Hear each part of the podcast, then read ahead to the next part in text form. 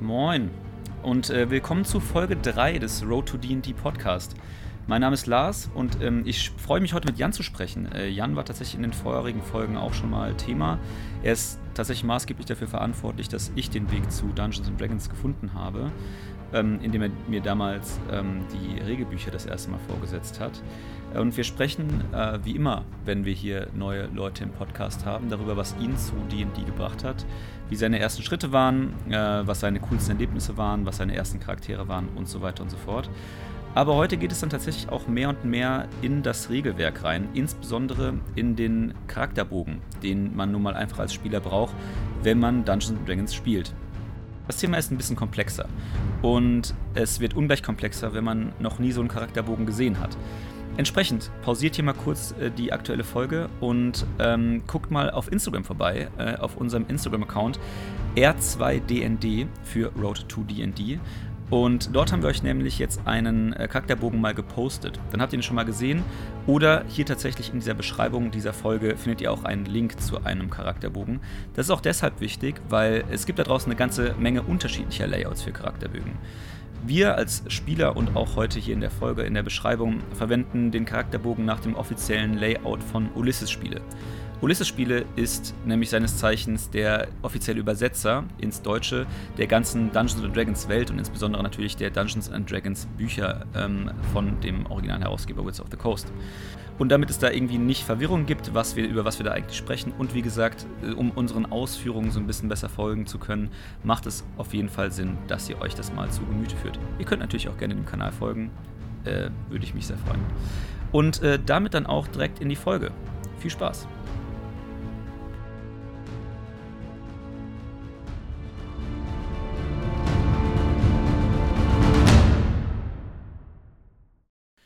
Moin, moin Jan und willkommen zu Folge 3 des Road to D&D Podcasts.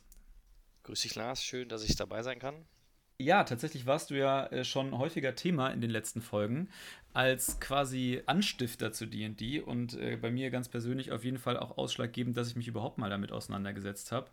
Neben den diversen äh, Kindheitsversuchen, die wirklich komplett amateurhaft waren, und irgendwie so den aktuellen, äh, aktuellen Hype bei mir, oder für, du bist auf jeden Fall für den aktuellen Hype bei mir verantwortlich, sagen wir so. Der auch langsam Überhand nimmt. Ne? Ja, das ist auch wieder wahr. Ich glaube, mittlerweile äh, sind es äh, fünf, fünf DD-Runden, drei als Spielleiter und ein, eine Shadowrun-Runde, die ich jetzt vor kurzem angefangen habe.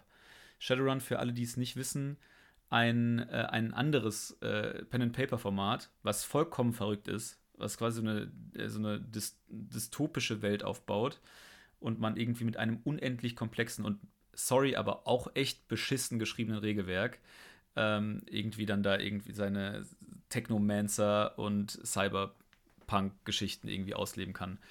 Also hat ganz coole Elemente, aber war echt nochmal eine neue und sehr grenzwertige Erfahrung, muss ich sagen. Ja, aber genau dafür ist D&D 5e, also die fünfte Edition, ja eigentlich da, dass man als Neuling da relativ sanft den Einstieg kriegt. Mit ein bisschen ja, runtergebrochenen Regeln. Das behaupten die Leute von, von Shadowrun auch.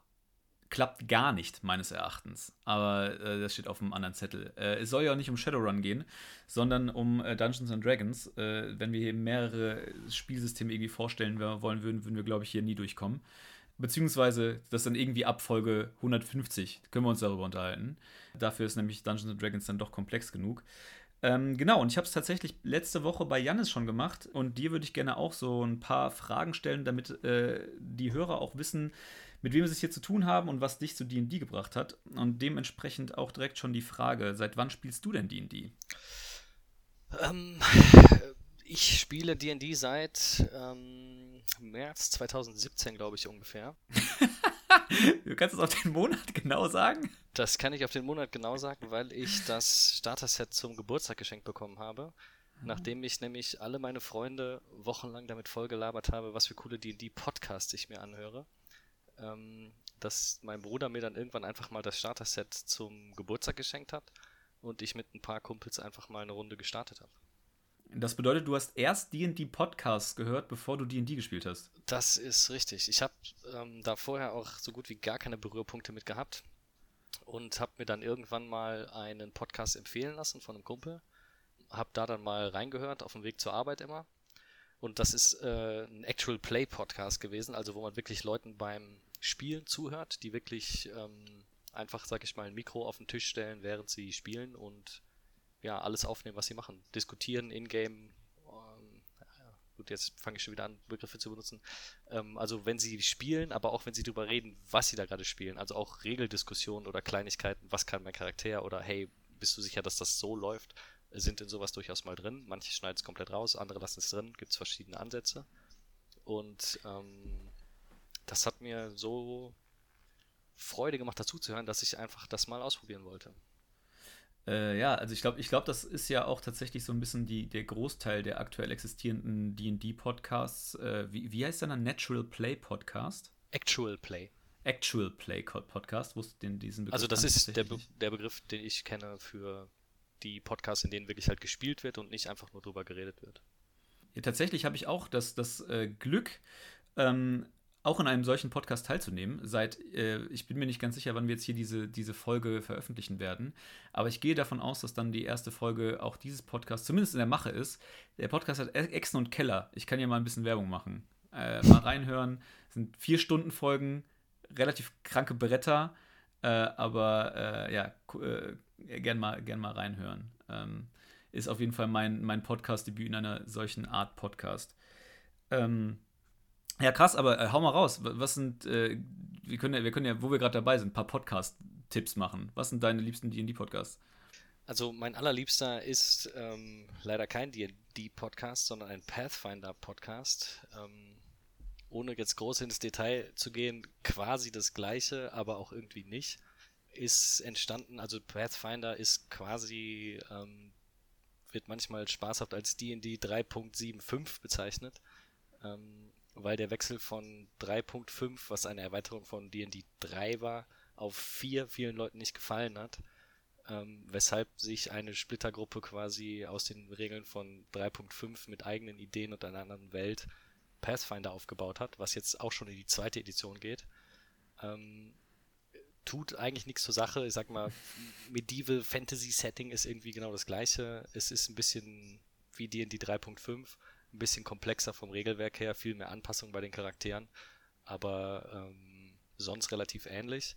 Und der heißt The Glass Cannon Podcast und die haben sich mittlerweile ein ziemliches ähm, Netzwerk aufgebaut mit verschiedenen ähm, Kampagnen, die die spielen. Adventure Path heißt das bei Pathfinder, ähm, die die durchspielen und ich bin jetzt bei einem bei Folge 250 oder 260 oder sowas um den Dreh. Die spielen das also schon wöchentlich seit fünf Jahren. Dieses eine Buch quasi durch.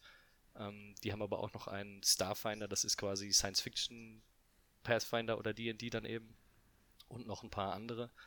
Und ja, ich habe da fast täglich eine Stunde Spaß mit auf dem Weg zur Arbeit. Das, äh, also äh, jeder, der sich äh, irgendwie noch nicht mit dieser ganzen Pen and Paper Rollenspielgeschichte auseinandergesetzt hat, ähm, man merkt schon, ähm, diese Welt ist einfach noch viel, viel, viel, viel größer als irgendwie nur Dungeons, Dungeons and Dragons. Dungeons and Dragons ist halt ähm, ich würde sagen, in jedem Bereich der Welt wahrscheinlich äh, schon der populärste. Oder gibt es irgendwo Länder oder, oder äh, Gegenden, wo andere Formate populärer sind? In Russland spielt man Dungeons and Dragons. äh, okay. Ähm, genau, aber so Sachen wie Pathfinder äh, oder die verschiedenen DD-Versionen, äh, ich hatte das Thema auch mal in der ersten Folge mit Christian zusammen, äh, der auch ja in einer gemeinsamen Runde von uns spielt. Ähm, das ist, man merkt schon, da sind, da sind viele Emotionen drin und äh, es gibt Leute, die äh, Edition 5 hassen und äh, Edition 3.5 lieben. Es gibt Leute, die, äh, die, zweite Edition noch spielen, weil das die absolut beste ist. Es gibt, glaube ich, niemanden, der die vierte Edition spielt ähm, äh, und so weiter und so fort. Also es ist äh, viel, viel Religion, was da auch irgendwie mitschwingt. Ähm, aber auch nochmal dazu, wenn wir hier über Dungeons Dragons und Regeln und ähm, irgendwelche Elemente von Dungeons Dragons reden, ist das im Allgemeinen immer die fünfte Edition. Ähm, hast du jemals 3.5 gespielt? Nein. Ich habe jedenfalls noch nie ein, noch nie ein anderes äh, Dungeons Dragons äh, mir angeguckt und dementsprechend wäre ich bei Regeldiskussionen auch vollkommen raus. Ja, ich auch nicht. Also ich habe mich ein bisschen, wie gesagt, mit Pathfinder auseinandergesetzt, um mir ähm, mal anzuhören, was zur Hölle ist ein Five-Foot-Step, was die ständig machen. Es gibt halt so ein paar kleine Änderungen, wie die Bewegung funktioniert, ähm, dass du, wie die Aktionen funktionieren und ähm, wie Critical Hits funktionieren und solche Sachen. Ich entschuldige mich übrigens mal gerade zwischendrin, dass ich ständig irgendwelche englischen Begriffe einwerfen werde. Ähm, aber wie man in den anderen Folgen schon vielleicht ein bisschen gehört hat, ich lese mir super gerne Regeln durch. ich äh, erstelle mir gerne Charaktere. Ich höre, wie gesagt, ein paar verschiedene Podcasts. Ich bin in fünf verschiedenen Subreddits aktiv und lese und schreibe und kommentiere. Und ähm, da die meisten Sachen, die man halt im Internet liest, auf Englisch sind, habe ich da leider so ein bisschen mich mit den Begriffen geprägt. Ja, ich glaube, das ist, das ist generelles Problem hier in dem Podcast. Ich bemühe mich auch äh, redlich, immer die deutschen, ähm, die deutschen Begrifflichkeiten zu nehmen. Aber allein der Begriff Charakterbogen, wo es ja tatsächlich heute äh, schwerpunktmäßig drum gehen wird, geht mir schon gar nicht rein. Ich glaube, ich habe tatsächlich äh, das erste Mal in, äh, in meinem DD-Leben im Zuge dieser Folge das Wort Charakterbogen verwendet. Ähm, ansonsten ausschließlich Character Sheet. Ich entschuldige mich auch schon mal im Vorfeld von äh, bei dem, was jetzt noch passieren wird, weil auch die ganzen äh, Elemente eines Charakterbogens ähm, sind im Allgemeinen eher für mich äh, im Englischen präsenter als im Deutschen. Ich weiß nicht, wie es dir da geht, aber äh, auch, auch dadurch, dass wir hier sehr viel, also dass wir, dass wir beim Spielen sehr viel auf Tools setzen, die komplett zu 100% auf Englisch sind, äh, kommt man einfach echt wenig in Berührung mit den deutschen Äquivalenten. Ja. Also ich habe mir, ich habe angefangen mit dem, mit dem deutschen Regelwerk, mit der deutschen, mit dem Starter-Set, also Starter-Set, können, können wir rausschneiden. also ich habe angefangen mit dem äh, deutschen Starter-Set und ähm, habe dann von meinen Freunden, die wollten mir was Gutes tun ähm, und haben mir zum gleichen Geburtstag das äh, Spielerhandbuch geschenkt. Dann habe ich es aufgeschrieben und festgestellt, es ist nicht das Spielerhandbuch, sondern das Players Handbook, weil es auf Deutsch einfach gerade vergriffen war. Das war zwischen zwei Versionen ähm, und dann ist eine neue rausgekommen kurz danach und es gab einfach von den alten gerade keine mehr auf Deutsch. Ähm, ich habe es mir dann auf Deutsch nachgekauft und dann kommen halt alle paar Monate irgendwelche neuen schönen Bücher raus, die man natürlich haben will. Und die kommen dann erstmal auf Englisch ja. raus. Und irgendwann ist man an dem Punkt angekommen, wo man merkt, dass äh, wenn man wirklich die neuesten Sachen haben will und zum Teil auch einfach Erweiterungsbücher haben will mit neuen Rassenklassen, Zaubersprüchen, ähm, dann kommt man irgendwie nicht drum herum, sich die englischen Sachen zu kaufen. Und wie du schon gesagt hast, wir benutzen ein paar Online-Ressourcen, die es leider bisher auch nur auf ähm, Englisch gibt und das Spielerhandbuch aus irgendwelchen Gründen auf Italienisch. Ernsthaft? Ja, bei D&D Beyond. ähm, ja, weiß man. Große, große D&D-Community. Man kommt nicht drum hin, das ein bisschen zu mischen und ähm, erst habe ich mich dagegen gesträubt und habe gedacht, wie soll ich das hinkriegen mit den ganzen Zaubern, wenn ich auf Deutsch spielen will und die englischen Bücher habe. Aber ähm, wenn man anfängt, sich ein bisschen einzulesen, weiß man ja auch irgendwann, was gemeint ist. Und ja, ich denke mal, wenn Fall. man, wir, wir spielen ja auf Deutsch, also wir, du erzählst die Geschichte auf Deutsch, wenn du bei uns in der Gruppe DM bist, aber trotzdem sagst du manchmal, mach mal einen Perception-Check und dann ja, weiß genau. jeder, dass du einen Wahrnehmungswurf haben willst und ja, ob das wirklich immer jeder weiß, ist die Frage, aber äh, das steht auf einem anderen Zettel. Persuasion? ähm, ja, bevor wir uns hier zu sehr in Insider-Gags verlieren, äh, nächste Frage an dich. Und zwar, ähm, was war dein erster Charakter, den du je gebaut hast? Den ich je gebaut habe oder den ich je gespielt habe? Äh, den du je gespielt hast. Den ich je gespielt habe, das ist ähm, der Charakter, den ich aktuell immer noch spiele. Denn ich habe, wie gesagt, einmal als Dungeon Master angefangen mit, ähm, mit meinen Kumpels, mit diesem Starter-Set. Ähm, habe dann nochmal so ein One-Shot, schon wieder so ein englischer Begriff, also wo man versucht, an einem Tag in einer Sitzung ein kleines Abenteuer durchzuspielen. Gibt es dafür, gibt's da, dafür, dafür gibt es doch wirklich kein, kein deutsches Äquivalent, oder? One-Shot, äh, also man würde es wahrscheinlich passend, am passendsten mit Kurzabenteuer oder so übersetzen, sinngemäß. Wahrscheinlich. Also ich kenne auch nur den Begriff One-Shot. Aber Kla klassischer Schuss 1. Genau, mit ich habe aber auch noch mit niemandem darüber gesprochen, der nicht One-Shot sagen würde. Also.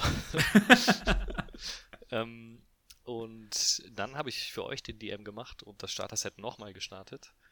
Und dann bin ich zu meinem ersten Charakter gekommen. Und das du, hast, du hast tatsächlich als Spielleiter angefangen. Ja, ich habe das ja angeschleppt quasi und ähm, musste dann, Dann ja Spielleiter Arsch, machen, um Leute reinzuziehen, die das unbedingt mit mir machen wollen. Von denen es mittlerweile keiner mehr spielt. Sehr gut. Ja, das ist gute Werbung für einen als Spielleiter, wenn, denn- wenn man keinen einzigen Spieler bei der Stange halten konnte.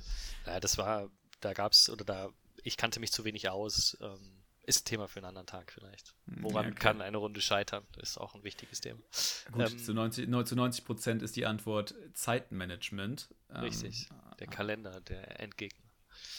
Ähm, Ja. Und mein erster Charakter war dann ähm, wirklich der, den ich jetzt auch noch spiele.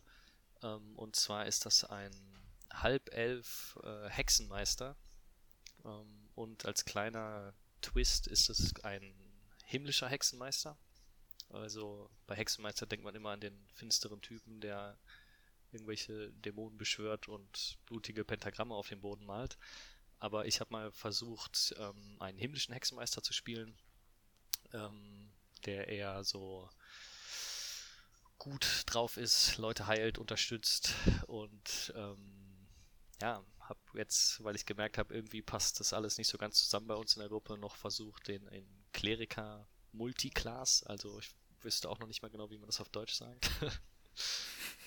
Äh, mehr, mehr zu Klassen. Ja, ich könnte mal eben das Buch aufschlagen und reinschauen.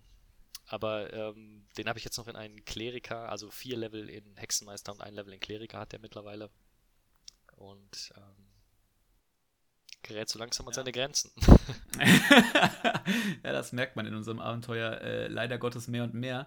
Aber das ist vielleicht eine ganz, ein ganz gutes Beispiel dafür, ähm, wie man bei der Charaktererstellung äh, vorgehen kann, beziehungsweise was Dungeons and Dragons einem auch für, für Möglichkeiten gibt, ähm, seine Klasse so nach seinen eigenen Vorlieben ähm, zu verändern oder den unterschiedlichen Twist zu geben.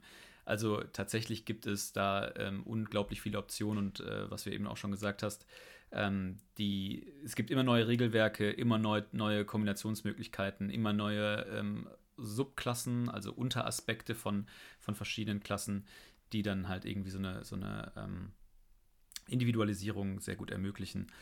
Ähm, und last but not least, bevor wir dann auch in den Charakterbogen springen, äh, was ist die coolste D&D-Situation, die du bis jetzt hattest? Ähm, das ist echt schwer zu sagen.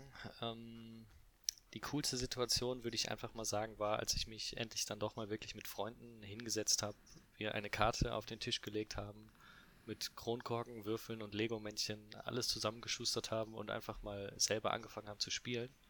Ähm, und dann nach drei langen Stunden das Buch zuzuklappen und sich einfach so zu freuen, dass nächste Woche Mittwoch es wieder weitergeht.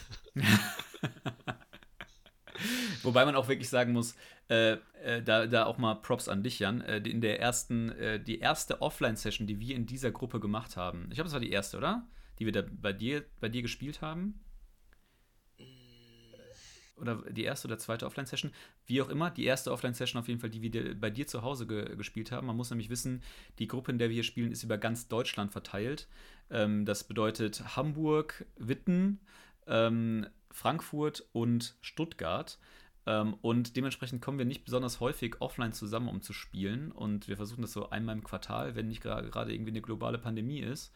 Und ähm, Jan hat da für unsere Session bei ihm einen, äh, eine Konstruktion gebaut aus äh, Holzlatten und Beamer und hat dann die Spielkarten, auf denen wir spielen, mit dem Beamer auf den Tisch projiziert, um damit wir dann da die tatsächliche digitale Karte, die sind dann immer so schön designt und so weiter und so fort, ähm, auf dem Tisch hatten und dann darauf unsere Figuren setzen konnten, die Kämpfer austragen konnten.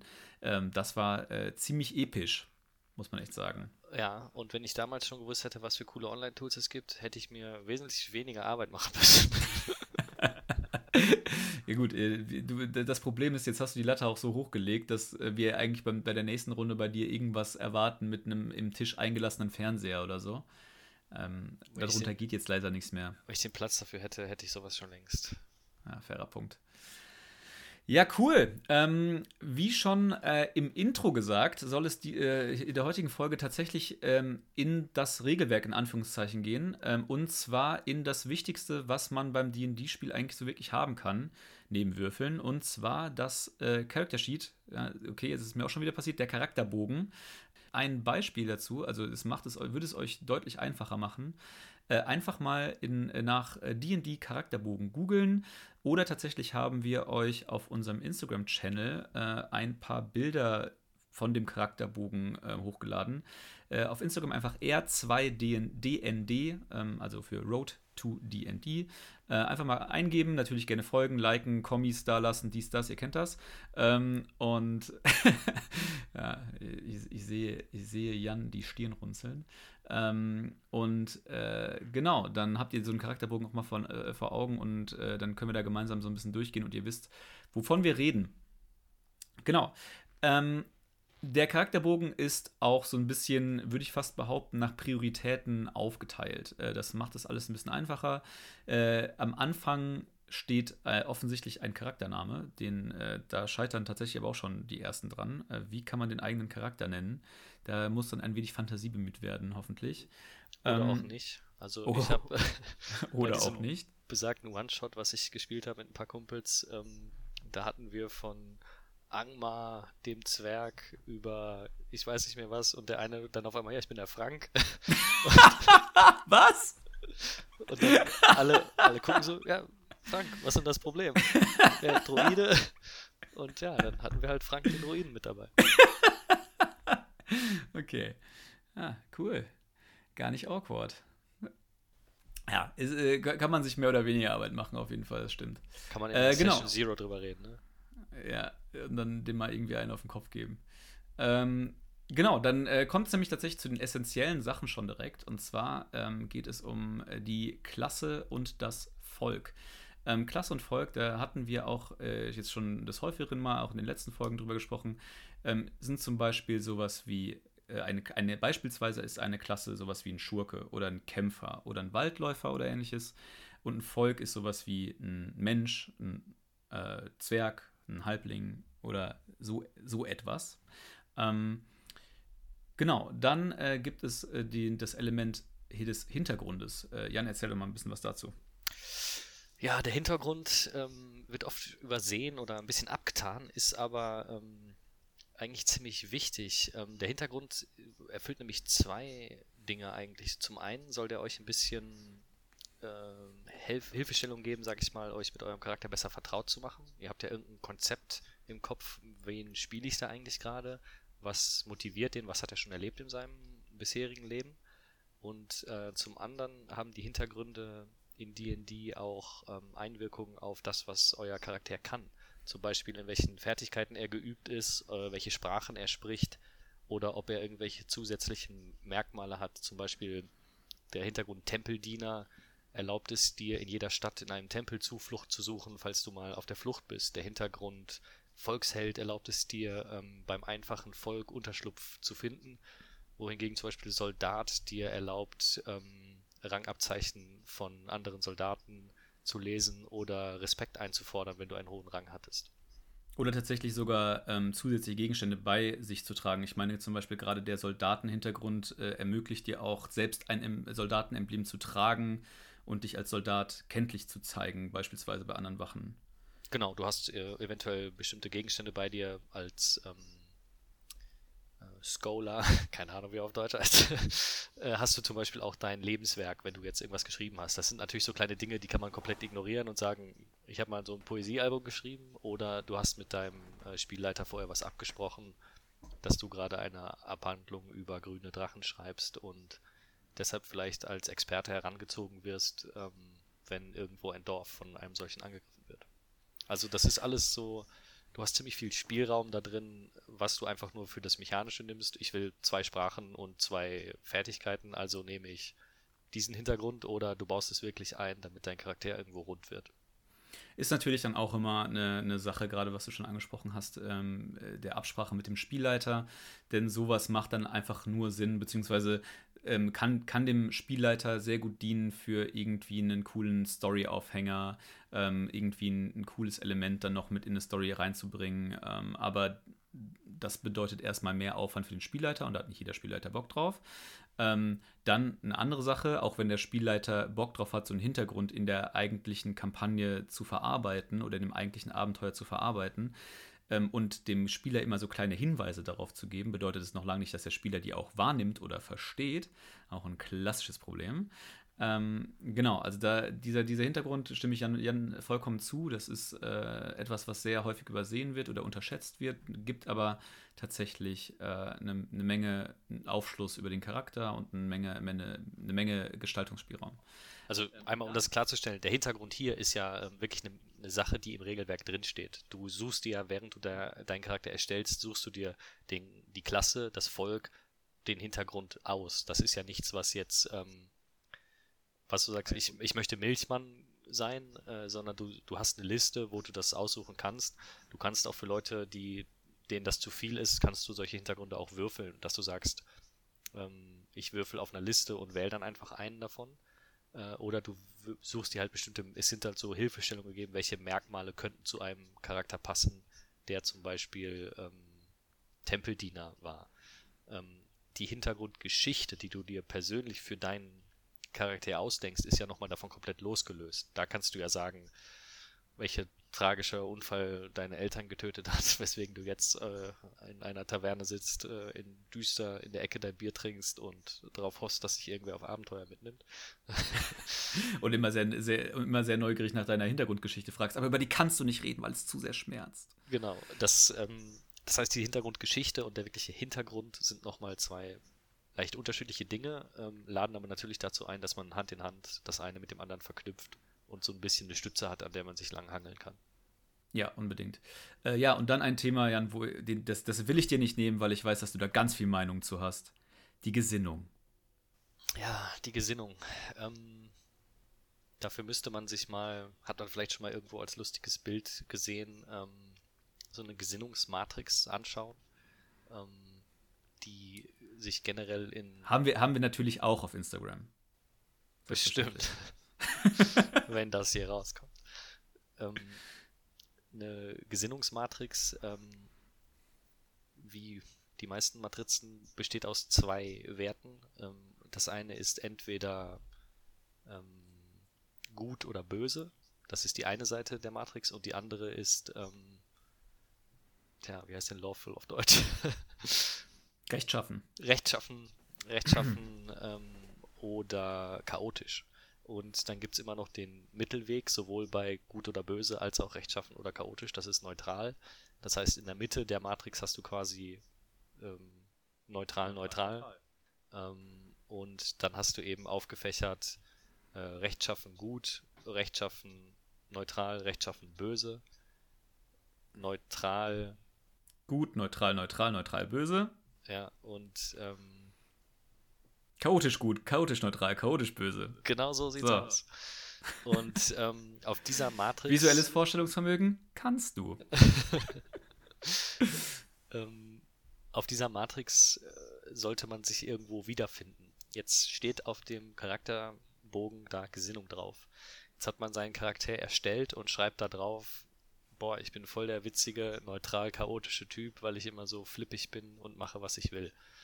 Ähm, während man dann spielt, stellt man fest, dass man aber trotzdem gerne dem armen kleinen Jungen seinen Apfel äh, aus dem Bach fischt, die Katze vom Baum rettet und äh, dem, ähm, dem armen verlassenen Goblin hilft, seinen Stamm wiederzufinden. Ähm, zwei Minuten später denkt man sich dann, dass man diese coole Rüstung doch gerne haben wird und raubt deshalb den Ladenbesitzer aus. Also entweder muss man sich irgendwo ein bisschen überlegen, wie will ich diesen Charakter spielen und nimmt das deshalb als, ähm, als Stütze. Die Frage ist aber, meiner Meinung nach, sollte der Spielleiter überhaupt wissen, was du für eine Gesinnung im Kopf hast? Oder sollte er sich seinen Teil denken, wenn er sieht, wie du mit der Umwelt reagierst oder agierst und auf bestimmte Dinge reagierst? Ähm, denn nur weil du irgendwann vor zweieinhalb Monaten mal da was auf so ein Blatt Papier geschrieben hast, heißt das noch lange nicht, dass dein Charakter sich auch so verhält, wie du es da aufgeschrieben hast. Auf, auf jeden Fall. Ähm, wobei, also man muss dazu auch noch sagen, dass in den seltensten Fällen, ähm, oder das, das übertrieben, aber in wirklich sehr wenigen Fällen ähm, diese Gesinnung auf äh, Auswirkungen auf den Charakter an sich hat. Ähm, es gibt tatsächlich ein paar Klassen, bei denen es äh, einen Unterschied macht, was sie für Zauber beherrschen oder wie sie gegenüber ihrem Gott stehen oder was auch immer. Ähm, wenn sie eine, wenn sich eine Gesinnung ändert, beispielsweise. Ähm, weil das, was du ja eben gerade geschildert hast, äh, irgendwie jemand gibt äh, an, jetzt mal, ich, ich sage jetzt irgendwas Extremes, jemand ist, äh, gibt vor, eigentlich irgendwie rechtschaffen gut zu sein, so der typische Paladin, der der Welt retten, äh, der die Welt retten will und jedem zur Hilfe eilt und alles für die Rechtschaffenheit tut. Ähm, und wenn der auf einmal anfängt, äh, was weiß ich, Passanten niederzumeucheln, um ihr Geld zu nehmen, äh, dann hat der Spielleiter natürlich vollkommen die Möglichkeit, quasi diese Gesinnung zwangs zu verändern. Und dann hat der eben als rechtschaffen gute Paladin nun halt eine böse Gesinnung und ist dann halt neutral böse oder ähnliches. Und das im Falle des Paladins hätte dann tatsächlich schwerwiegende Auswirkungen auf seinen Charakter, den dieser Spieler dann spielen muss, kann, darf. Ähm, ja, in, in der fünften Edition von D&D aber auch ein bisschen milder gehandhabt als vorher, weil du ja gar noch, noch nicht mal zwingend als Paladin einem Gott ähm, eingeschworen bist, sondern nur einen Schwur geleistet hast. Und ähm, was natürlich ein signifikanter Unterschied ist. Ja, natürlich. Vielleicht hast du ja den Schwur geleistet, Rache gegen alle ähm, Leute mit Kleingeld in der Tasche zu haben. die sie deshalb ah, alle meucheln muss. Nein, ist natürlich jetzt ein bisschen quatschig, aber ähm, du, ähm, es ist halt irgendwo ein schmaler Grad und meiner Meinung nach sollte, sollte nicht jemand irgendwann sagen, ja, ich mache jetzt das, weil ich bin ja böse. Ähm, was ja, also, dann irgendwo ein bisschen, also spiel den Charakter so, wie du ihn dir vorgestellt hast und ähm, wenn jemand anders sagt, deine Gesinnung ist XY und du sagst, genauso habe ich versucht zu spielen, dann haben beide einen guten Job gemacht. Ähm, aber wenn du da irgendwas draufschreibst und dann spielst, wie du willst, ja, ich, glaub, ich, glaube, ich glaube, das, was die Gesinnung, also bin ich, bin ich erstmal komplett bei dir. Ähm, ich glaube, das, was die Gesinnung so ein bisschen, ähm, oder warum die Gesinnung nützlich ist in der Charakterstellung, ist schon irgendwie dem Spieler auch so eine gewisse Leitlinie zur Art und Weise zu geben, wie er den spielen kann und möchte. Dass er halt auch irgendwie, halt irgendwie nicht gerade das macht, wo er als Spieler gerade Bock drauf hat, sondern sich ab und zu mal zwingt zu sagen, okay, sich tatsächlich äh, in, den, in den Charakter rein zu versetzen und zu fragen, okay, wie würde, diese, wie würde der, der Charakter mit dieser Gesinnung und dieser Hintergrundgeschichte, die ich mir ausgedacht habe, in dieser Situation reagieren? Nichtsdestotrotz ähm, sollte dem Spieler und vor allem auch dem Spielleiter bewusst sein, dass diese Gesinnung nicht statisch ist. Also der, äh, das Paladin-Extrem, was ich eben aufgezeigt habe, ist ja irgendwie, äh, der Spieler macht mit seinem Charakter quatschige Sachen. Entsprechend entscheidet sich der Spielleiter, diese, diese Gesinnung äh, zu verändern. Andersrum geht das natürlich genauso. Keine Ahnung. Der ähm, der äh, diebische Schurke ähm, äh, zieht mit der Abenteurergruppe durch die Gegend und während er mit dieser Abenteurergruppe ähm, unterwegs ist, ähm, legt er mehr und mehr seine böse Gesinnung ab und äh, kämpft mit dem Paladin in seiner Gruppe zusammen für das Rechtschaffene. Also jetzt, also ist, das kann der Spieler ja auch forcieren, dass genau, irgendwie ja. der, der Spiel, der, dass der Charakter sich tatsächlich als Persönlichkeit sozusagen innerhalb des Abenteuers weiterentwickelt. Ähm, meines, meiner Wahrnehmung nach äh, ist das noch nie passiert. also ich, habe es noch, ich noch nie erlebt, dass irgendwie ein Spieler hingegangen ist und hat gesagt, ja, mein, mein Charakter hat sich aber persönlich so weiterentwickelt innerhalb des Abenteuers und dementsprechend will er sich verändern. Aber äh, in der Theorie sollte man meines Erachtens äh, die Gesinnung genau für so etwas verwenden. Was vielleicht auch noch zu sagen ist, ähm, böse hört sich immer witzig an, finde ich, aber das ist so eine Sache, die man in der angeblich nicht so wichtigen äh, Session Zero vielleicht mal besprechen sollte passt eine gute und eine böse Gruppe zusammen und was ist überhaupt böse? Weil böse heißt ja nicht, dass du meuchelmordend durch die Gegend rennst, denn wenn das passiert, es gibt, wenn du in einer Welt spielst, die Stadtwachen und irgendwelche Milizen und Armeen hat und so weiter, wenn du meuchelnd und mordend durch die Gegend rennst, musst du halt auch mit den Konsequenzen leben. In diesem Fall, wenn jemand dann deinen Charakter einsperrt, dem alle Sachen wegnimmt, die Finger bricht und den ins Gefängnis steckt, dann hast du halt das bekommen, was dein Charakter hast du wahrscheinlich jetzt nicht mehr so viel Spaß im Spiel verdient hat. Ähm, darum böse muss nicht, man muss es nicht auf die Spitze treiben. Böse kann genauso gut heißen, du bist egoistisch, du lässt im Zweifelsfall jemanden im Stich äh, und entscheidest dich für dich selbst. Eine einzige Handlung in zwei Jahren Spielzeit kann dich zu einem bösen Charakter machen, weil du in genau ja. diesem einen Punkt jemandem was ver nicht verziehen hast und ihm ähm, zurücklässt und der, der Gruppe sagst, äh, ich habe es versucht, aber er hat es leider nicht geschafft. Ob die Spieler dann die Größe haben, das zu akzeptieren. ähm, und das, kannst, das, das, kann er dann mit seinem äh, rechtschaffen guten Paladin klären, auf jeden Fall. Genau. Also, ähm, wenn ihr böse spielt, spielt keine Leute, die mordend durch die Gegend laufen, sondern spielt im, insgeheim egoistische Arschlöcher. ja, ich glaube, das äh, trifft auch nochmal ganz gut den Appell, den wir äh, in Folge 1 irgendwie äh, am Ende auch nochmal irgendwie in den Raum gestellt haben. Ähm, seid euch bewusst, dass ihr in der Gruppe spielt und dass ihr in der Gruppe Spaß haben wollt. Und wenn ihr den, äh, das blöde Arschloch spielen wollt, mit dem keiner zu tun haben will, dann will auch innerhalb von Dungeons and Dragons jemand mit euch was zu tun haben. Und das macht jetzt, das bringt das Spiel nicht weiter. Äh, also so, so viel mit, Mitdenken und äh, Einfühlungsvermögen muss man, glaube ich, allen Spielern abverlangen können, damit das eine coole Zeit gemeinsam wird. Ja. Wir sind jetzt ein bisschen vom Thema ab. Ja, sehr, sehr richtig. Ähm, und äh, sind nicht mal durch das erste Feld des Charakterbogens durch. Der Rest ist aber relativ easy erklärt. Name des Spielers, wenn man äh, zu sehr in seinem Charakter drin ist, Jan hat es eben schon gesagt, und dann nochmal irgendwie eine Erinnerung braucht, wie man eigentlich selbst heißt, dann ist der Name des Spielers äh, natürlich hilfreich. Erfahrungspunkte ist ein bisschen selbsterklärend, wenn man das aus der Videospielwelt kennt. Erfahrungspunkte geben, äh, kriegt man, wenn man beispielsweise Monster tötet, wenn man Aufgaben erledigt, irgendwelche Rätsel löst und so weiter und so fort. Das entscheidet der Spielleiter, äh, wie viele Erfahrungspunkte man dann bekommt und ab einer bestimmten Grenze ähm, steigt man dann ein Level auf. Und ähm, dann verändern sich eine Menge Dinge, die abhängig davon sind, was man für eine Klasse gewählt hat. Aber dazu kommen wir zu einem späteren Zeitpunkt mal. Und dann kommen wir tatsächlich äh, schon ins, äh, zum Eingemachten und tatsächlich zum so ein bisschen Mathe, so ein bisschen Zahlen, äh, so ein bisschen Spaß. Ähm, und zwar zu dem wichtigsten Element auf dem Character Sheet und das sind die Attribute. Genau, die finden wir links an der Seite. Ähm, die Reihenfolge dabei ist auch nicht ganz unwichtig, also Stärke, Geschicklichkeit, Konstitution, Intelligenz, Weisheit und Charisma. Ähm, die Reihenfolge ist deshalb nicht ganz unwichtig, denn wenn Leute sagen, ich habe meine Attribute gewürfelt oder ich habe folgende Attribute gewählt, dann haben sie meist keine Lust aufzuschreiben, was was ist und schreiben einfach die Zahlen hintereinander und meinen dann immer genau diese Reihenfolge. Ähm, ist die ist aber, sogar im Deutschen und im Englischen gleich. Die ist sogar gleich, richtig. Ähm, ist aber nicht so super wichtig. Kann man sich aber vielleicht mal dran erinnern, wenn man irgendwo sieht, ich habe folgende Stats ähm, mir zusammengewürfelt oder ausgesucht. Es gibt verschiedene. Wenn man, wenn man in fünf verschiedenen Reddits unterwegs ist, um sich da Richtig. mit Leuten auszutauschen, ist das was sehr Wichtiges, oder? Zum Beispiel ein Reddit, wo es nur darum geht, ich habe diesen Charakter gebaut, wie kann ich ihn verbessern? Ist er sinnvoll? Was kann ich anders tun? Ah, sehr gut. Ich bin da übrigens nicht drin.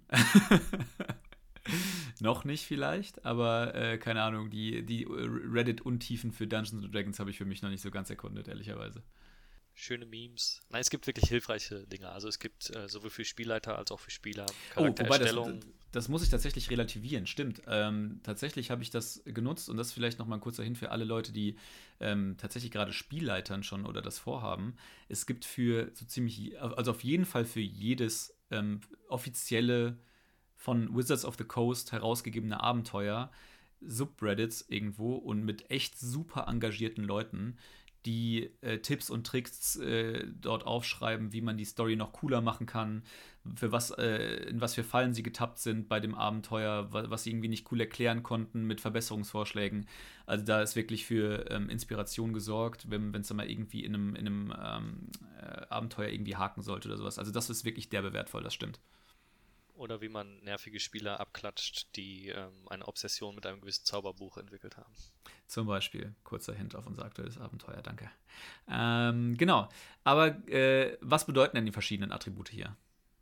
Ähm, also erstmal muss man sagen, die, diese Kästchen, man hat da ja, da steht jetzt Stärke zum Beispiel mit einem Kästchen und unten einem kleinen Kreis drin. Ähm, die Attribute haben nämlich immer einen Zahlwert und einen Modifikator und der Zahlwert ist der absolute Wert, ähm, der relativ selten wichtig ist und der Modifikator ist der Wert, der ähm, eigentlich bei jedem oder bei den Würfen, bei den, wenn man würfelt, draufgerechnet wird oder der irgendwo relevant ist. Ähm, darum, ich bin jemand, ich schreibe den Modifikator in das große Kästchen und die absolute Zahl in das kleine Kästchen. Ursprünglich war es aber mal so, dass die absolute Zahl im großen Kästchen steht, der Modifikator im kleinen Kästchen. Kann man halten, wie man will solange man nicht ähm, plus 18 auf seinen Wurf drauf rechnet, sondern bei der plus 4 bleibt, ist alles gut. Ähm, einmal vorne das, ist, das, das vielleicht, vielleicht gerade noch ein, ein, Halbsatz dazu, nämlich die, äh, die Werte sind nämlich genau das, was Jan gerade schon gesagt hat. Äh, die, die normalen Zahlenwerte bewegen sich meistens irgendwie so im Raum zwischen 8 und 18. Ähm, und die Modifikatoren errechnen sich aus diesem Wert. Also wenn man sich seinen Charakter erstellt, kann man nach verschiedenen Arten und Weisen, die werden wir auch nochmal hier dezidiert aufzeigen, ähm, diese Zahlen oder diese verschiedenen Attributswerte, diese Zahlenwerte vergeben, sodass man dann wegen mir 18 Stärke, 16 Geschicklichkeit, 12 Konstitution, 14 Intelligenz, bla bla bla, dann am Schluss da stehen hat und anhand einer Tabelle ähm, oder ziemlich einfach zu berechnen, und zwar äh, den Wert geteilt durch 2 aufgerundet oder so? Der Wert minus 10 geteilt durch 2. Oder anders gesagt, genau, wenn man das nämlich einmal so sieht, eine 10 wäre eine, wäre die neutrale Mitte quasi, da ist der Modifikator gleich 0 und damit steigt es dann mit jeder geraden Zahl, die der ähm, absolute Wert von dem Attribut erreicht, um plus 1. Das heißt, eine 12 ist plus 1, eine 14 ist plus 2 und so weiter bis 20, was eine plus 5 ist. Das heißt, man kann quasi alles, was ähm, über 10 ist, äh, den Wert halbieren und dann muss man ihn abrunden, um auf den Modifikator zu kommen. Hört sich komplizierter an, als es ist. Man muss nur dran denken, wenn man unter 10 geht, eine 9 ist direkt ein Modifikator von minus 1. Eine 8 ist aber auch ein Modifikator von minus 1. Und dann geht es erst bei einer 7 weiter, aber bei den meisten Systemen ist 8 der niedrigste Wert, weil es darunter echt mies wird, wenn man mal was äh, würfeln muss.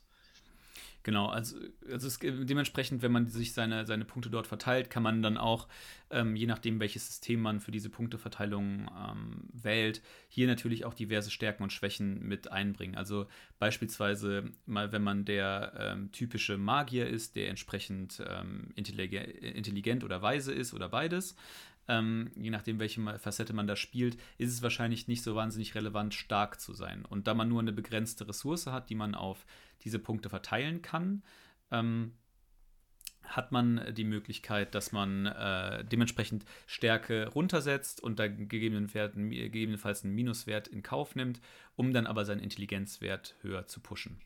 Ähm, genau, und ich bin ein großer Fan von Point Buy, also dem Punktekauf. Das ist ein ähm, ziemlich faires System, meiner Meinung nach, ähm, bei dem alle Werte zwischen 8 und 15 liegen und dann noch durch die ähm, einzelnen Rassenboni, die man eventuell da drauf bekommt. Ähm, ein Halborg ist stark, ein ähm, Tiefling ist charismatisch.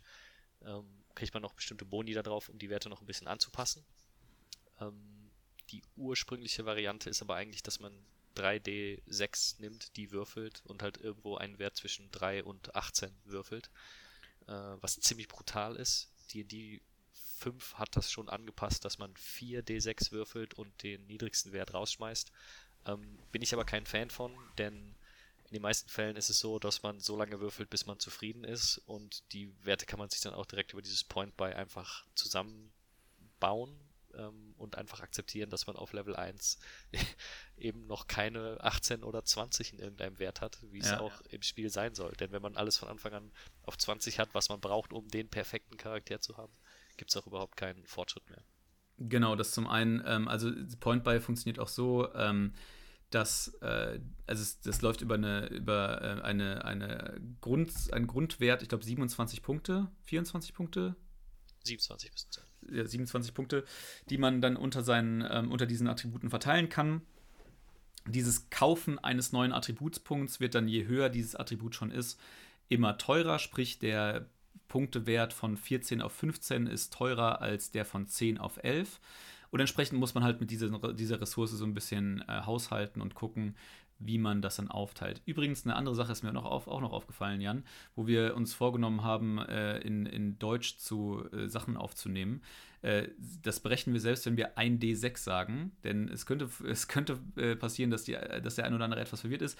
Wenn wir sowas wie 1D6 sagen oder 2D8 oder sowas, meinen wir damit zwei achtseitige Würfel. D für Dice ähm, oder für Die. Und äh, im deutschen, ich glaube, in den deutschen Regelwerken steht das natürlich auch so, dass es dann ein W6 ist und ein W8 für Würfel. Ähm, aber genau, äh, und dementsprechend äh, auch diese Würfelart und Weise dieser Attributspunkte-Generierung natürlich ähm, dementsprechend erklärt ist. Genau, gibt es aber natürlich, wie so gut wie alles, was wir schon angesprochen haben, wunderschön im Internet aufgeschlüsselt. Ähm, damit man sich damit selber keine äh, Arbeit machen muss. Da gibt es tatsächlich sogar Tools, äh, die einem das so ein bisschen erleichtern, wo man das dann eintragen kann und dann rechnet äh, das dann per Point by, Point by alles selbst aus. Äh, ich bin mir sicher, dass wir da irgendwie auf Instagram bestimmt auch einen Link haben werden oder ein paar Ratschläge, wo man das gut machen kann. Genau, und ähm, diese Attribute, wenn man sie dann einmal hat, also diese Attribute und die Modifikatoren sind auch tatsächlich Grundlage für so ziemlich alles, was darauf folgt. Insbesondere ähm, dann, wenn man äh, eine Reihe weiter nach rechts auf dem Character Sheet rutscht, und zwar in, das, äh, in den Bereich der Rettungswürfe und Fertigkeiten. Ja, ähm, genau, die Rettungswürfe sind ja noch ähm, einfach eins zu eins quasi die Attribute und Außer der hat irgendwie durch Rassenbonus oder ähnliches irgendwie. Achso, ich meinte erstmal einfach nur, dass es gibt einen Stärke, Geschicklichkeit, Konstitution. Ja, ja, also es gibt genau. zu jedem Achso, Attribut ja. einen, einen Rettungswurf. Und ähm, der Rettungswurf in dem Fall berechnet sich, man sieht links diese, ähm, diese Kreise. Ähm, wenn man das jetzt ausfüllt, dann hat man ähm, je nach Klasse einen bestimmten äh, ist man geübt in bestimmten Dingen. Direkt über den Rettungswürfeln sieht man den Übungsbonus. Der wird über das Level bestimmt und der steigt einfach bei allen konstant an. Wenn man anfängt, ist er auf plus 2. Und wenn man zum Beispiel Kämpfer ist, ist man zum Beispiel geübt in Stärke-Rettungswürfen. Das heißt, man würde da eintragen den Modifikator, den man links ablesen kann. Ich habe typischerweise versucht, man als, ähm, als Kämpfer beispielsweise mit 16 Stärke zu starten es sei denn, man spielt einen Bogenschützen. ähm, und dann hätte man plus 3 einfach vom Modifikator der Stärke plus den Übungsbonus plus 2 also dazu. Das heißt, man hätte einen Stärke-Rettungswurf von plus 5.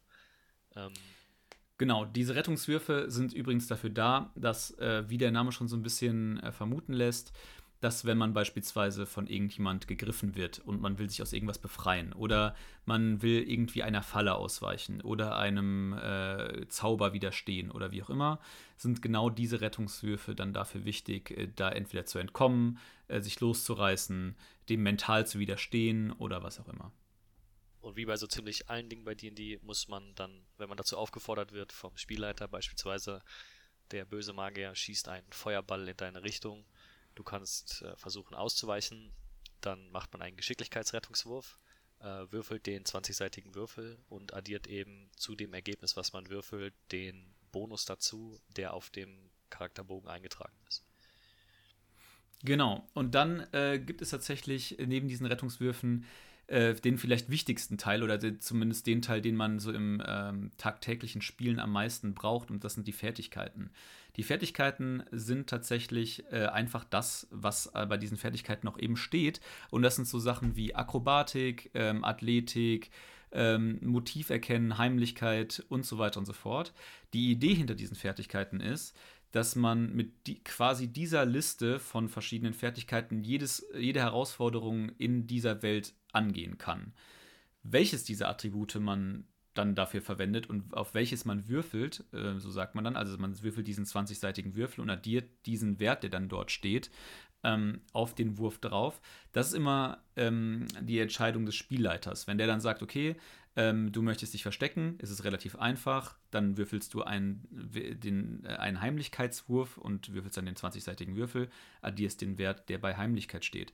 Manche Sachen sind dann ein bisschen kniffliger, keine Ahnung, ich äh, möchte irgendwie ein, äh, ein, ein äh, Wolf überzeugen, ähm, mit mir äh, mich nicht anzugreifen und ob du dann irgendwie sowas wie Überlebenskunst, äh, Naturkunde oder Überzeugen würfelst, das kann der Spielleiter dann irgendwie von Situation zu Situation oder mit Tieren umgehen. Das, ich wollte es gerade sagen, ich als Spielleiter hätte an dieser kniffligen Situation mit einem Tier ah, umzugehen. Okay.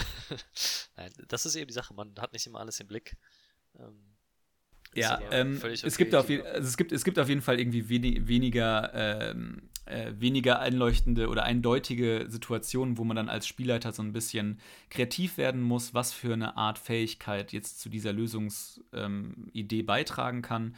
Und äh, genau, da hat man, also in, man muss tatsächlich sagen, oder ich bin immer wieder erstaunt, wie gut dann immer irgendeine dieser Fähigkeiten dann doch auf jede dieser Situationen passt. Muss man schon sagen es ist ja auch ein bisschen Auslegungssache. Du willst als Spielleiter ja auch das Spiel voranbringen.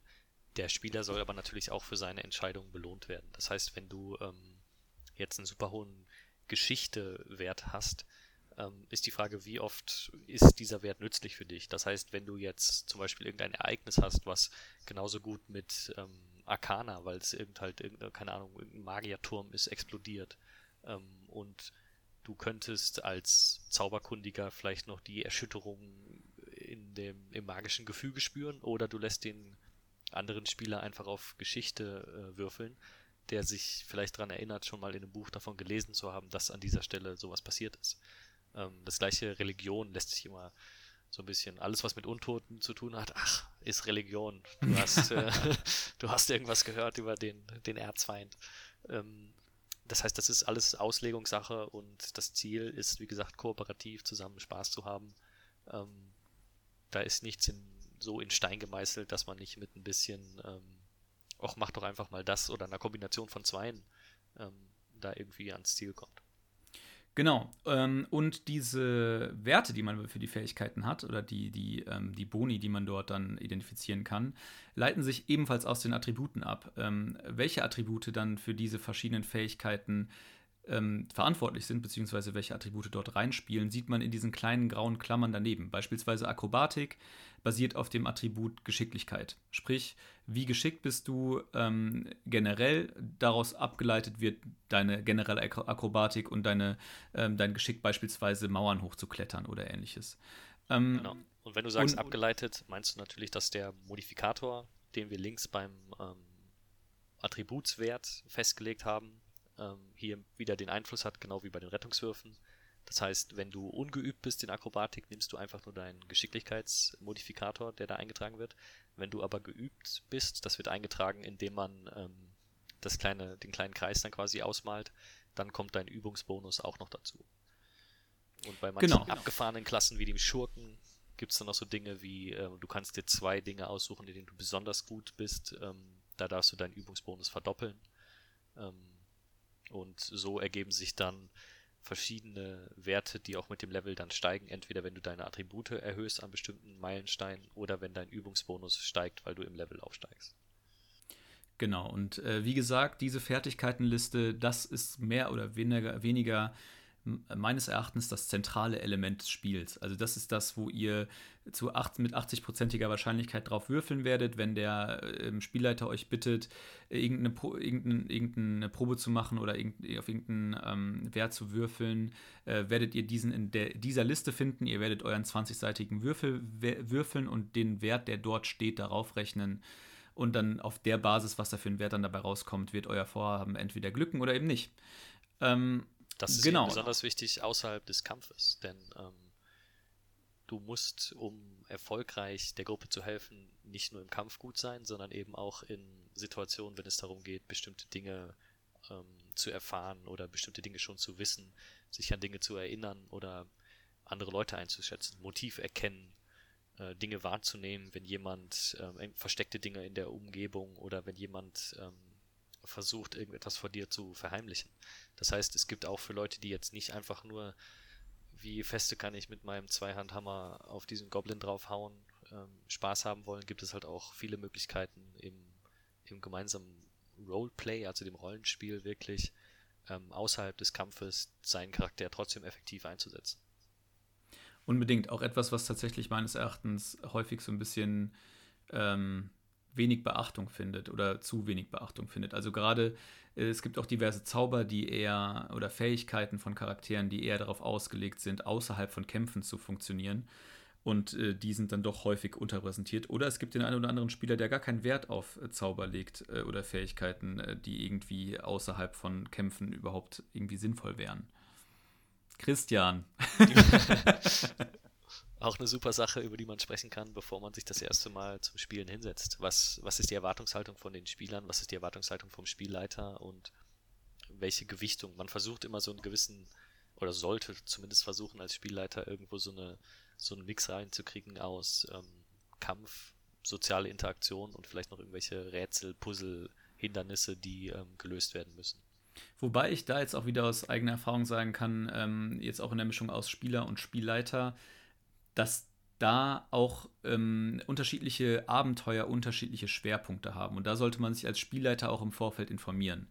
Ähm, zum Beispiel habe ich jetzt den Fall, dass ähm, ich mit einer Gruppe als Spieler äh, bei einem Abenteuer äh, dabei bin, das spielt halt in der Stadt. Es geht darum, einen großen Schatz zu suchen. Und äh, dieses komplette Abenteuer, oder sage ich mal, ein Großteil dieses Abenteuers handelt davon, ähm, zu recherchieren, Leute zu befragen, an Informationen zu kommen. Ähm, und dementsprechend ist der Anteil von so Roleplay-Geschichten sehr viel höher, als wenn man halt irgendwie auszieht, um einen Drachen zu töten. So, das ist dann äh, schon ein Unterschied. Und da ist auch ähm, diese Session 0, die äh, du ja gerade schon angesprochen hast, super wichtig für, damit der Spielleiter auch einfach ein Gefühl dafür bekommt, worauf die Spieler Bock haben und dann halt irgendwie ähm, nicht irgendwie, was weiß ich, das absolute, keine Ahnung, Transsilvanien-Horror-Abenteuer irgendwie aus dem Hut zieht, während irgendwie alle Leute eigentlich nur Bock haben, äh, riesengroße Giganten und Drachen abzuschlachten oder was weiß ich was. Also da so ein bisschen den Mittelweg zu finden, ähm, ist auf jeden Fall sehr, sehr nützlich und sehr, sehr wertvoll und sich da im Vorfeld auch so ein bisschen Zeit für zu nehmen. Ansonsten kann es da äh, zu sehr viel Frust kommen, weil man mit so einem Abenteuer auch tatsächlich sehr, sehr viel Zeit verbringen kann. Genau, und dann kommen wir auch schon zu den, ähm, also wie gesagt, äh, die Fertigkeiten als wirklich fast das, also eigentlich das zentrale Element eines Charakterbogens. Nichtsdestotrotz äh, unglaublich wichtig, auch vor allen Dingen für das Überleben eines Charakters, sind natürlich Sachen, die man jetzt oben in der mittleren Spalte sieht, nämlich die Rüstungsklasse, die Initiative und natürlich nicht zuletzt die Bewegungsrate. Die Bewegungsrate, um mit dem einfachsten anzufangen, ist von eurer Rasse vorgegeben. Ähm, Sie kann, äh, sie äh, ist halt irgendwie um die 10 Meter, äh, beziehungsweise bei kleinen Rassen äh, ungefähr 7,5 Meter. Es gibt dann immer noch so ein paar ähm, Sonderfähigkeiten und Eigenschaften, die äh, auch von einer Klasse beeinflusst werden können, aber im Allgemeinen ähm, wird das von der Rasse vorgegeben. Genau. Da müsste man vielleicht direkt einmal einhaken und sagen, wir haben schon häufig angesprochen, dass viele Quellen und die neuen Bücher auf Englisch sind. Mit der englischen Sprache kommen ähm, die nicht-metrischen Maßeinheiten. Das heißt, D&D ist maßgeblich mit Fuß äh, geschrieben und im Hinterkopf gedacht. Das heißt, dieses ähm, Raster, auf dem man spielt, die Zauberreichweiten, die Bewegungsraten, wie weit man springen kann pro Stärkepunkt, den man hat, ist alles im Original auf Fuß ausgelegt. Die Übersetzung in den deutschen Büchern ist natürlich auf Meter, Kilogramm und ähm, so weiter gemacht ist aber manchmal etwas holprig, denn ähm, man bewegt sich, wenn man auf dem Raster spielt, in 5 Fuß Schritten. Ähm, die meisten Rassen haben 30 Fuß Bewegungsrate, die mittleren ähm, oder dann eben 25 oder 35.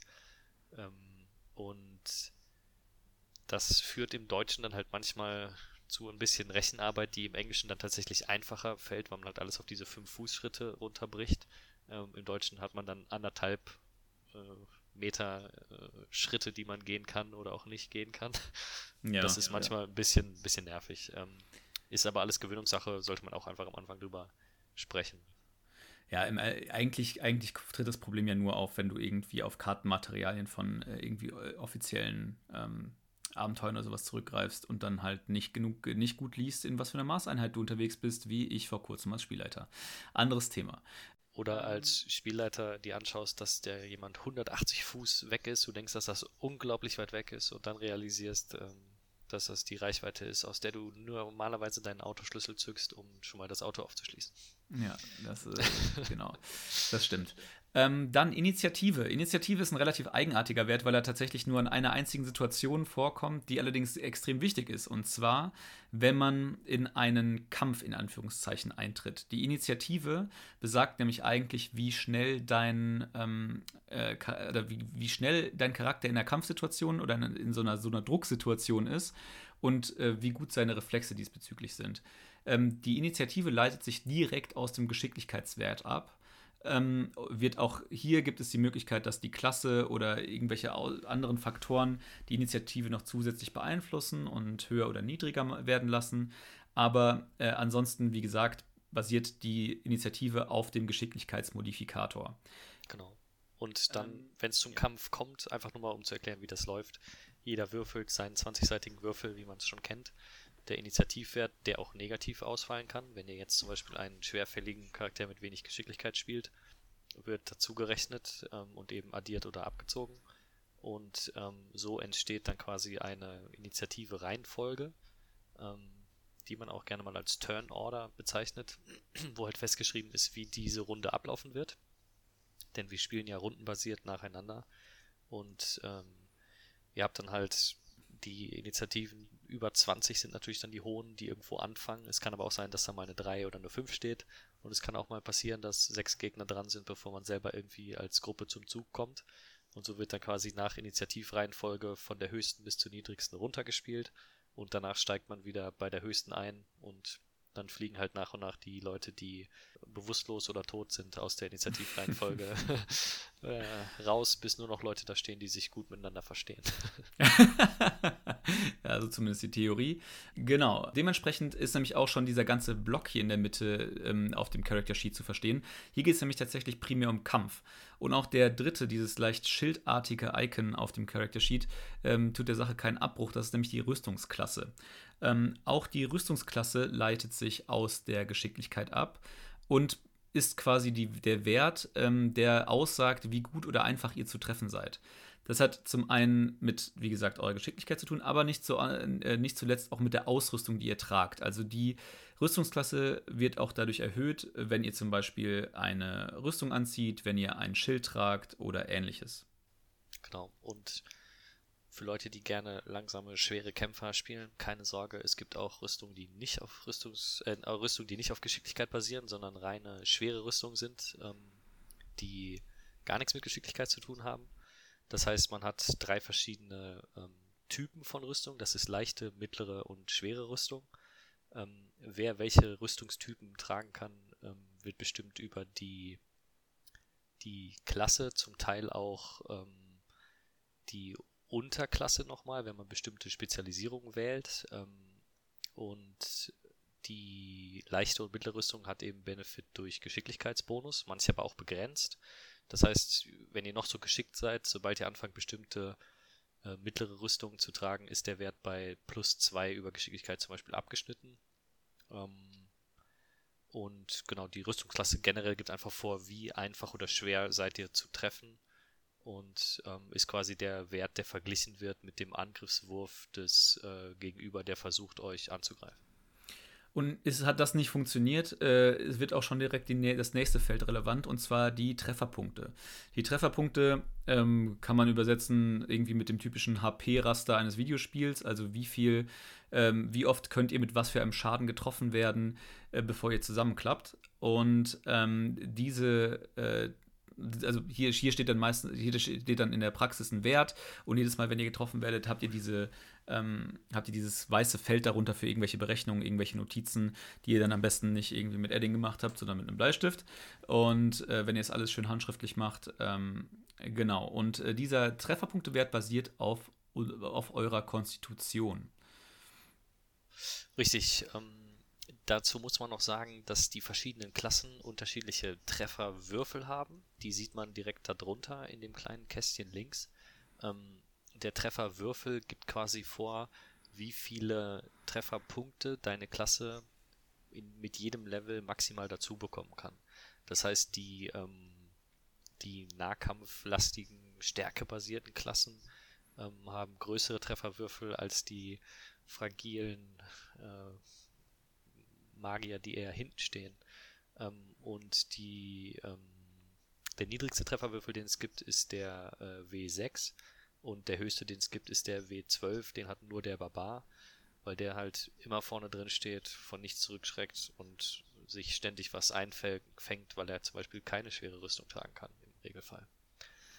Genau, und wenn dann äh, Rüstungs Rüstungsklasse und Trefferpunkte ähm, und auch die temporären Trefferpunkte, die man beispielsweise, ähm, die haben jetzt nicht extra erklärt, das kriegt man beispielsweise durch Zauber oder ähnliche Sachen dazu ähm, für einen kurzen Zeitraum. Und wenn das auch alles nicht funktioniert hat, dann wird es ernst, dann geht es nämlich gegen äh, diese wunderbar übersetzte, über dieses wunderbar übersetzte Feld dann rechts äh, unter den Trefferpunkten, Rettungswürfe gegen Tod. Genau, und, so würde ich es auch immer sagen. Sehr, sehr, umgangssprachlich ausgedrückt. Äh, und dabei geht es dann um Folgendes. Ist man dann tatsächlich zusammengeklappt, weil die eigenen Trefferpunkte auf Null gesenkt wurden durch äh, Bösewichte, dann hat man die Möglichkeit, wenn man dann wieder in dieser Turnorder, die Jan schon erklärt hat, dran ist, einen 20-seitigen Würfel zu würfeln. Und wenn man dann einen Wert über 10 gewürfelt hat. 10 dann, oder höher ist lebenswichtig manchmal. Genau, äh, dann ähm, hat man einen Erfolg und wenn man einen darunter gewürfelt hat, dann hat man einen Fehlschlag. Dann kreuzt man sich hier dementsprechend in dieser Dreierkette immer einen dieser kleinen Punkte weg und wenn man dann drei Erfolge hat, dann ist man, dann ist man äh, stabil, also dann blutet man sozusagen nicht weiter aus, sondern liegt quasi nur noch bewusstlos am Boden. Wenn man allerdings drei Fehlschläge gesammelt hat, ist man tot-tot. Und tot-tot bedeutet im D&D-Sinne, man kann das äh, Character Sheet hier zusammenknüllen und in die nächste Tonne schmeißen. Ja, Jan äh, atmet schon ein. Ähm, es gibt diverse magische Möglichkeiten, einen Charakter wieder ins Leben zurückzuholen. Die sind aber meistens relativ begrenzt und ähm, es kann doch durchaus sein, und auch in unseren Gruppen ist es schon passiert, zum Beispiel mit Janis, der letzte Folge zu Gast war, ähm, dass dann auch einfach mal ein Charakter schlicht und einfach drauf geht. Und dann ist der so liebevoll gestaltete und ausgestattete Charakter einfach hinüber. Ja. Ähm, was man zu den Todesrettungswürfen noch sagen muss, ähm, da spielt die 1 und die 20 noch eine gesonderte Rolle, was sonst eigentlich nur bei Angriffswürfen der Fall ist. Wenn man nämlich eine 1 würfeln sollte, werden einem direkt zwei Fehlschläge abgestrichen. Äh, und wenn man eine 20 würfelt, ist man sofort stabil und bekommt sogar noch einen Trefferpunkt zurück. Das heißt, man ist wieder bei Bewusstsein, kann aufstehen, sich bewegen und wieder in den Kampf eintreten. Ähm, anders bleibt man nämlich mit null Trefferpunkten stabilisiert liegen und muss von irgendwem anders erstmal geheilt werden oder ähm, kriegt nach ein D, einer Stunde ein D4 Trefferpunkt und nach ein D4 Stunden einen Trefferpunkt.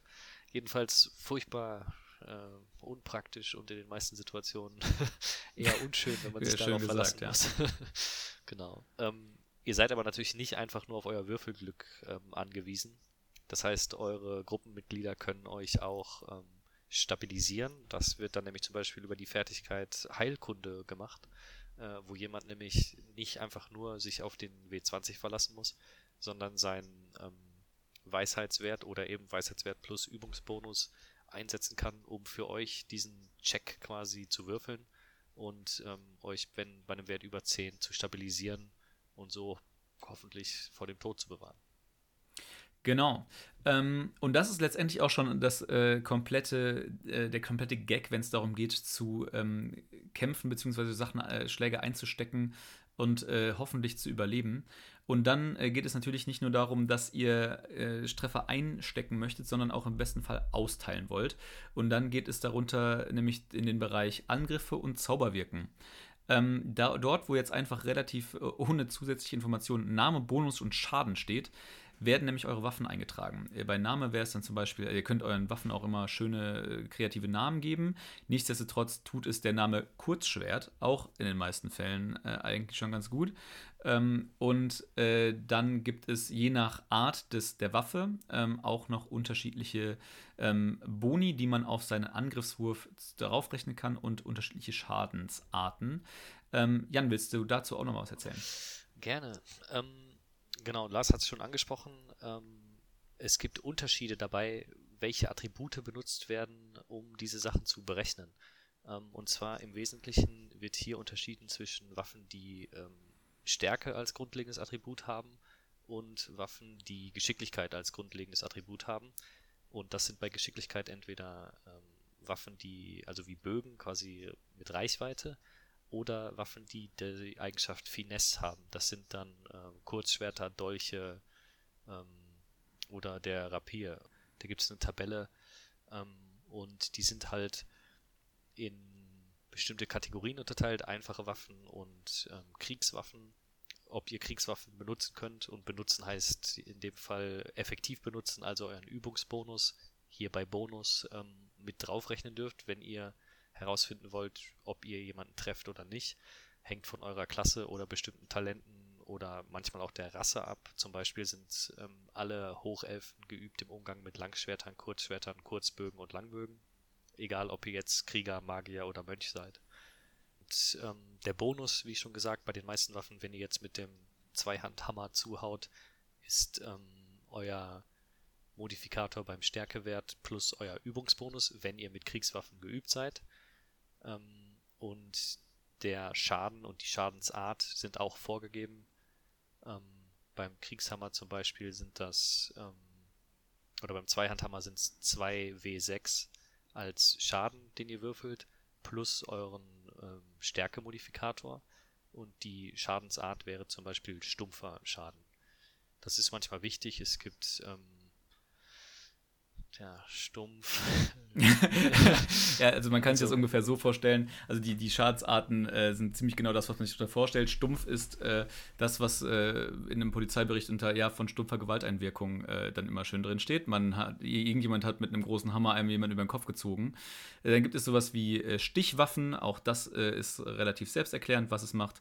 Ähm, und so weiter und so fort. dementsprechend ähm, ist das für den Kampfverlauf manchmal notwendig, zu, oder hat das unterschiedliche Auswirkungen, wenn man jetzt auf etwas einsticht oder tatsächlich mit so einem Wucht, mit so einer Wuchtwaffe ähm, irgendwie darauf einschlägt, kann es zu unterschiedlichen ähm, Folgen kommen. Es, wenn man zum Beispiel ein klassischer Fall ist, es gibt so eine Art Galat-Monster innerhalb von D&D äh, und wenn man dort mit Wuchtwaffen draufschlägt, äh, macht das halt nicht so viel Schaden, wie wenn man da irgendwie mit äh, Stichwaffen äh, drauf einsticht, glaube ich. Ich habe die Set-Block nicht auswendig im Kopf, ehrlicherweise.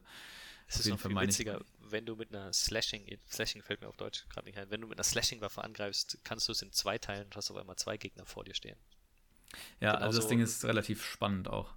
Ja, wenn du auf ein Skelett einstichst und halt zwischen die Rippen triffst, ähm, ist der Schaden weniger dramatisch für das Skelett, als wenn du mit dem Hammer gegen den Brustkorb klopfst.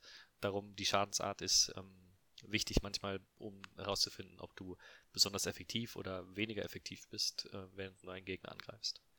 Genau, und äh, um die Sache zu vervollständigen ähm, und weil es auch drunter steht, äh, es geht hier natürlich auch nicht nur um Waffen, sondern auch um Zauber. Denn Zauber funktionieren äh, oder viele Zauber funktionieren auch sehr ähnlich wie ein Waffenangriff. Also auch hier geht es darum, dass der Zaubernde irgendwie den ähm, den Gegner treffen muss, dementsprechend einen sogenannten Trefferwurf, äh, wie Jan schon erklärt hat, ausführen muss. Sprich, er würfelt seinen 20-seitigen Würfel, ähm, rechnet dann seinen Übungsbonus plus sein, ähm, sein Zauberattribut, Intelligenz, Weisheit, Charisma, je nach Klasse ist das unterschiedlich und steht bei der Klasse dabei, ähm, rechnet das da drauf und der Wert entscheidet dann, ähm, oder der Wert wird dann vom Spielleiter genommen und gegen die, gegen die Rüstungsklasse des Monsters gelegt. Und wenn, die, wenn, der, wenn dieser Wert höher als die Rüstungsklasse ist, dann trifft der Zaubernde. Und im Prinzip von der Mechanik her ist es dann doch recht vergleichbar mit einem ganz normalen Waffenangriff. Die andere Art ähm, von, von Zauberangriffen, die keinen richtigen Angriffswurf äh, benötigen, sind dann zum Beispiel Dinge wie ähm, Heilige Flamme vom Kleriker, ein Zaubertrick vom Kleriker, mit dem er auch jemanden angreifen kann. In diesem Fall wird aber dann ein Rettungswurf vom Ziel gefordert und äh, da wird dann die Schwierigkeit quasi berechnet, die der Gegner überwinden muss, um dem Zauber zu widerstehen. Und das berechnet sich aus, ähm, ist einfach eine Formel, die man sich merken muss. 8 plus Übungsbonus plus Modifikator vom Zauberwirken-Attribut. Ähm, das heißt in den meisten Fällen irgendwas um die 13 bis 15. Ähm, also man muss es sich nicht merken, man rechnet sich das am, äh, am Anfang einmal aus und notiert sich das hier bitte irgendwo auf den Zettel. Ja, sie verändert sich natürlich, wenn dein Attribut oder dein Übungsbonus sich verändert. Richtig. Man muss einfach wissen, dass Aber es das ist hier bei allen Sachen anfängt. So. genau.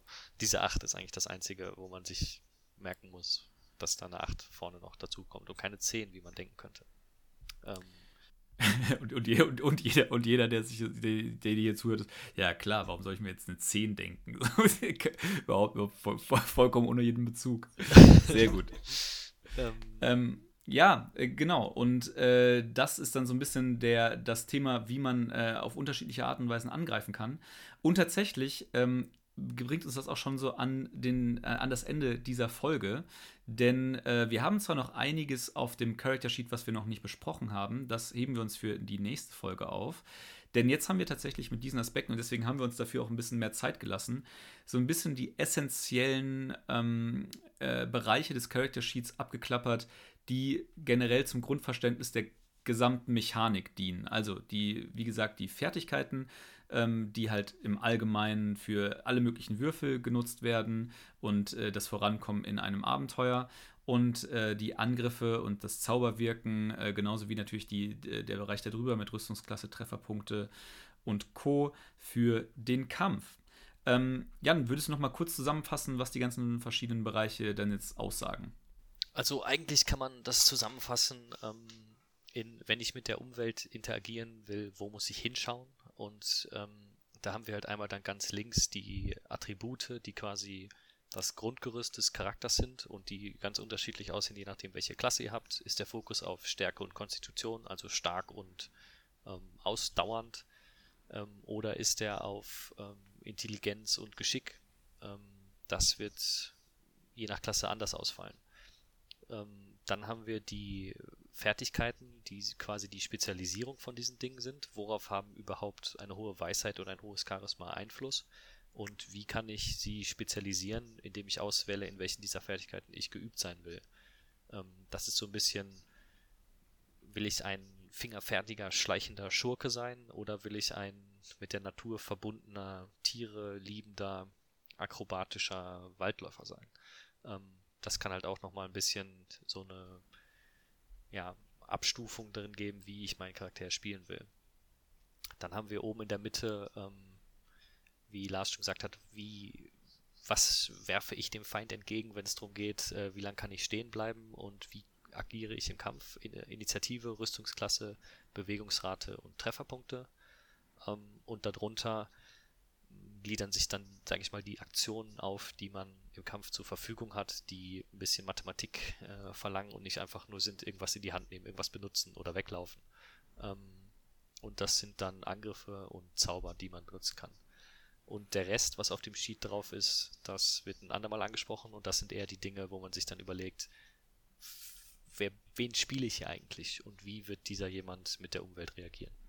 Auch nicht weniger wichtig, muss man dazu sagen. Es geht schon sehr darum, dass man irgendwie selbst ein cooles Bild von seinem Charakter irgendwie vor, vor, vor, seinem geistigen Auge hat, damit man sich auch ein bisschen hier und da mit dem identifizieren kann, damit auch vor allen Dingen die Mitspieler über die Zeit irgendwie ein konkretes Bild davon bekommen, mit wem sie hier in der Gruppe unterwegs sind.